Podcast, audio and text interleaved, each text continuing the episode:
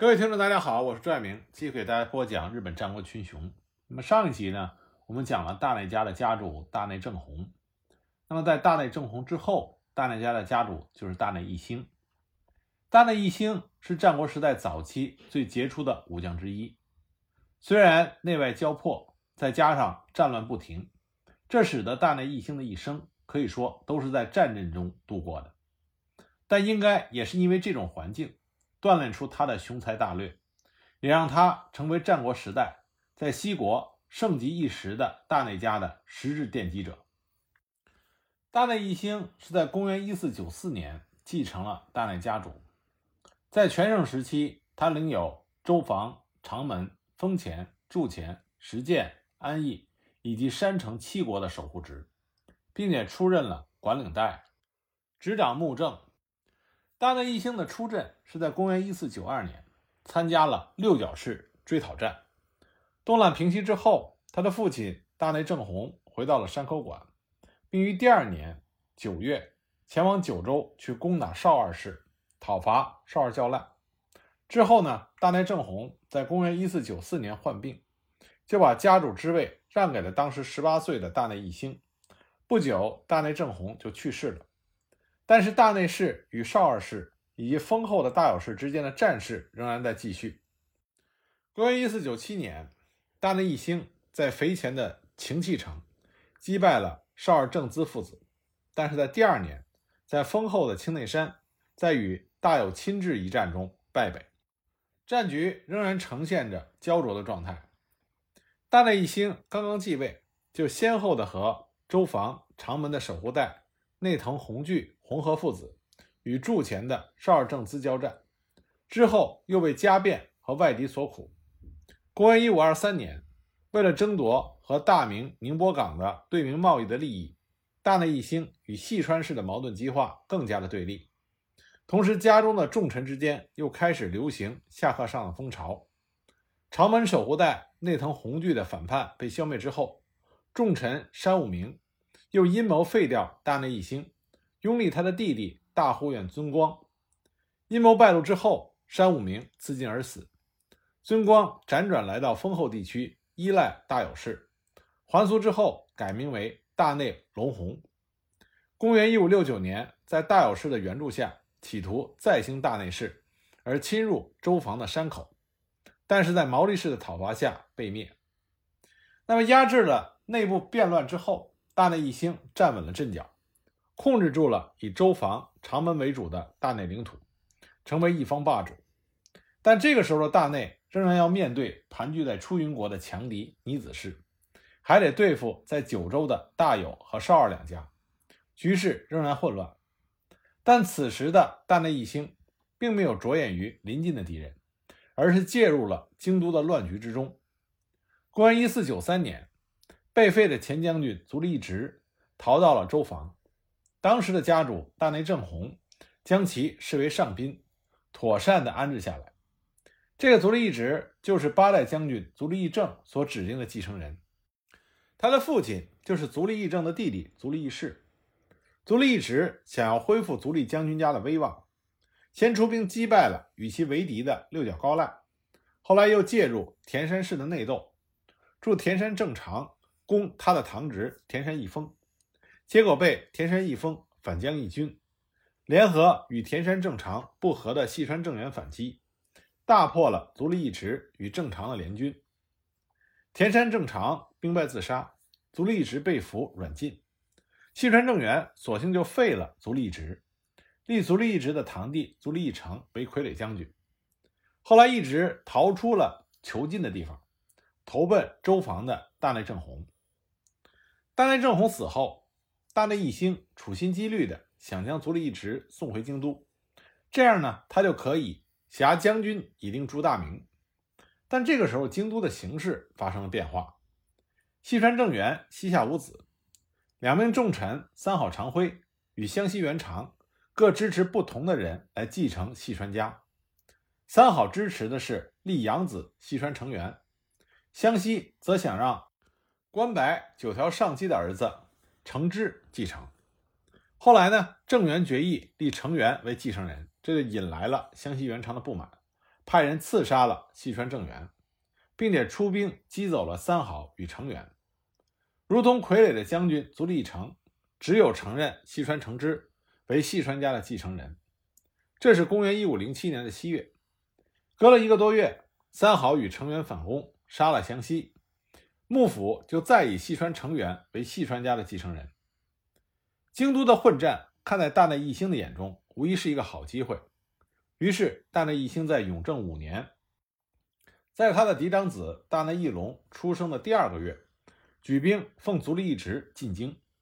而细川政元的另外一个养子细川高国，也在京都方面响应大内义兴。大内义兴的大军很快的就攻入了京都，与细川家不睦的田山义丰也引兵相助大内义兴。三好长辉和细川成元逃往四国。而将军足利义成则逃奔晋江的六角定赖。不久，三好家和六角家的联军反攻京都，被大内义兴打得大败。三好长辉自杀。公元一五零八年，朝廷夺取了足利义成的官爵，还给了足利义直。那么足利义直呢，就任命大内义兴为幕府管领。但是之前的将军足利义成的统治仍然在继续。永正七年一月。大内义兴联合细川高国攻打了足利义城，但是遭到了支持足利义城的晋江的六角氏的攻击，大败而回。至此，京都的政局依然不稳定。公元一五一一年，永正八年，细川成元和细川政贤联军反攻京都，大内义兴先退后进，大破了细川军，细川政贤战死。此战之后。大内义兴和细川高国完全掌控了幕府，大内义兴从而握有了对明勘合贸易的大权，加强了对大明朝的贸易，使得大内氏形成了鼎盛的时期。与此同时，足利义直反而成为了虚位将军。但是永正十年三月，足利义直不满大内义兴、西川高国的专横，一怒之下出逃到了晋江的甲贺郡。大内义兴和将军之间的关系出现了微妙的阴影。后来，因为与将军之间的关系不睦，同时呢，更因为大内本国因为他的不在而遭到尼子家和大友家的侵攻，所以在公元一五一八年，大内义兴率军东返。他在京都一待就是十一年。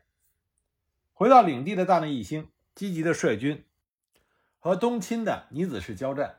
公元一五二三年，大内义兴在安义国的据点静山城被尼子家的附庸。毛利元就给夺取，大内义兴在次年出兵安义国，恢复了一些势力。公元一五二五年，毛利元就与尼子氏断交自立，大内义兴趁机就收复了安义国、石建国等地的势力。正当大内义兴准备大展身手的时候，不幸在公元一五二八年出兵安义国的时候病倒，返回山口后不久就病死了，时年五十二岁。公元一五二一年之后。大内义兴频繁地进军安义国，为了从尼子氏中夺回安义背前、背后、背中方面被侵略的领土，多次的策划战略。大永五年，支配了毛利元就，在义背方面的势力一定程度得到了恢复，但是在行军途中突然的得病归国，他五十二年的征战生涯自此画上了句号。大内义兴和他的父亲郑弘一样，也是能文能武。在联歌和歌方面也有着极深的造诣。这里我们值得强调的是，在日本战国时代，真正实现上洛的战国大名只有两个，一个是大内义兴，另外一个就是赫赫有名的织田信长。织田信长上洛之后，他控制了富庶的近畿地区，而称霸日本，将整个日本历史带入到了迈向统一的安土时代。与织田信长相比，大内义兴上洛之后十一年。不仅没有能够称霸日本，而且位于中国的根据地反而被蚕食，最后只能虎头蛇尾的撤出了晋冀京都。那么都是上洛成功，为什么大内义兴却没有称霸日本呢？首先，大内义兴选择上洛的时机不是很好。虽然当时晋冀地区因为幕府将军继承问题争斗不休，从而让大内义兴得以上洛成功，但是晋冀各家大名的实力尚存。大内义兴难以完全压制，所以很快就陷入到无休止的作战。与大内义兴相比，晋级各家大名在织田信长上洛的时候已经衰败至极，面对织田信长几乎是望风归降。因此，织田信长并没有陷入到无休止作战的困境，反而用最快的速度完全控制了晋冀地区，然后以此称霸了全日本。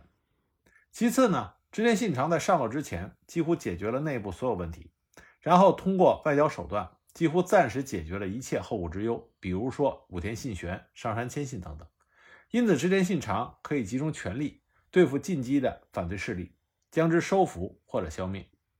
与织田信长相比，大内义兴上洛的时候，在后方留下了很多的隐患，其中以毛利家为代表的一批离心离德的附属国人众，另外还有虎视眈眈的尼子经久，因此大内义兴没有办法集中力量对付进击的敌人，撤出进击也是因为后院起火。那么大内义兴为大内家的昌盛奠定了基础，在他死后，他把家主之位传给了他的嫡长子大内义隆。在大内义隆作为大内家主期间，大内家的实力达到了巅峰。但也正是因为大内义隆，大内家走向了灭亡。那么，这到底是怎么一回事呢？我们下一集再给大家具体的讲。